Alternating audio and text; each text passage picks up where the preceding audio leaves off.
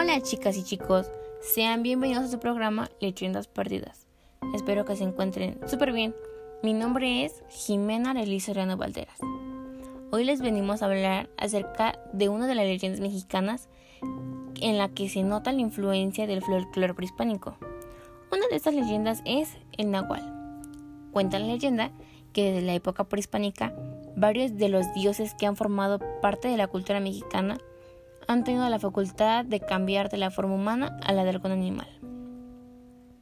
Esta facultad se trasladó después a brujos, brujas y chamanes, quienes adquieren las habilidades del animal en el que se transforman y lo utilizan en favor de la comunidad. Así pues, dice la leyenda, que los nahuales aparecen constantemente a las personas, especialmente a la medianoche, y tomando la forma de los animales comunes. Como se los había mencionado, esta es una de las leyendas mexicanas en las que se nota la influencia del folclore prehispánico, fundamento en muchas creencias animistas según las cuales objetos y animales no humanos tienen facultades intelectuales propias de nuestra especie. Bueno, esto ha sido todo por hoy. Gracias por compartir esta leyenda con nosotros. Los espero en un próximo capítulo donde hablaremos acerca de la leyenda de la isla de las muñecas. Hasta la próxima.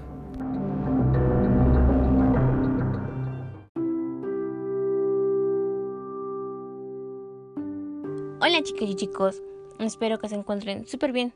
Qué alegría de tenerlos una vez más aquí en Leyendas Perdidas. Como ya lo saben, mi nombre es Jimena Relizerano Valderas y hoy hablaremos acerca de una de las leyendas de México, la cual es la Isla de las Muñecas. Cuenta la leyenda que en Xochimilco, una de las delegaciones de la Ciudad de México, donde se encuentra un gran lago con numerosas trajineras, se cuenta que un hombre llamado Julián Santana recolectaba muñecas abandonadas. El hombre vivía en una de esas trajineras, y la razón por la que juntaba las figuras era para ahuyentar a los espíritus del lago. Específicamente, don Julián ofrecía estas muñecas en símbolo de paz para ahuyentar el espíritu de una niña, que murió ahogada ahí mismo. Actualmente, una pequeña isla con muñecas recolectadas por don Julián en los canales de Xochimilco y dicen que el alma de este hombre vuelve constantemente para cuidarlas.